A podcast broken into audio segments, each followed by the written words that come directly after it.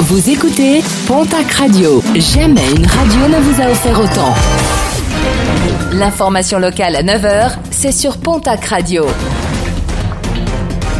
Bonjour Jean-Marc Courage Sénac très belle matinée. Nouveau report d'audience dans le procès qui oppose une famille bordelaise à la société Erta. En 2014, alors qu'il se trouvait dans un camping de Messanges dans les Landes, un enfant de deux ans était mort après s'être étouffé avec une knaki. L'audience programmée hier à Dax a été une nouvelle fois reportée dans l'attente du rapport d'un expert indépendant en agroalimentaire. Une nouvelle audience a été fixée au 20 juin prochain.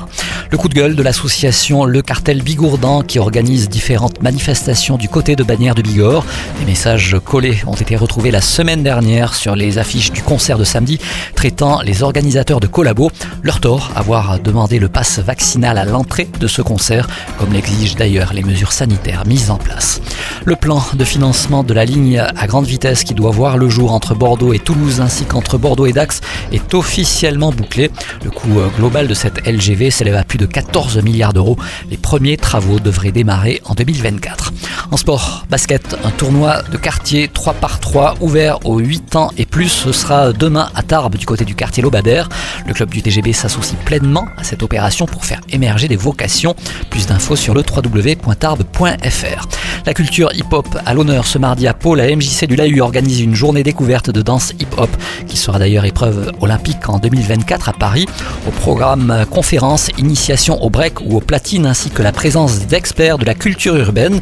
Plus d'infos infos au 05 59 14 15 00, le 05 59 14 15 00.